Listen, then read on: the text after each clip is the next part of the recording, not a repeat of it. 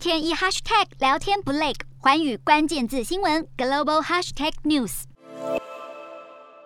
九号美股四大指数报以涨升，因为油价不涨反跌。美国原油四月期货重挫百分之十二点五，报每桶一百零八点七零美元，是去年十一月以来最早表现。而布兰特原油五月期货结算价更一口气蒸发了十六块美元以上，从每桶逼近一百三十美元回到一百一十一美元，创下疫情爆发以来的最大单日跌幅。而十号，阿拉伯联合大公国能源部长的推特发文，点燃了市场的乐观情绪。尽管石油输出国组织与盟国组成的 OPEC Plus 二号决议维持小幅的增产，美国能源资讯署的数据也显示，最新原油库存减少近一百九十万桶。但是阿联一度传出立场法夹弯，指出当前油市已经陷入混乱，呼吁 OPEC 提高石油生产来满足当前的市场需求。此外，伊朗核协议露出曙光，有望补上部分俄罗斯石油的缺口。另一方面，日前美国高阶代表团前往委内瑞拉首都卡拉卡斯，不止会晤了委国总统马杜洛，也会晤了委国的反对派。而路透更爆料，美国官员已经要求委内瑞拉向美国提供至少部分的石油出口。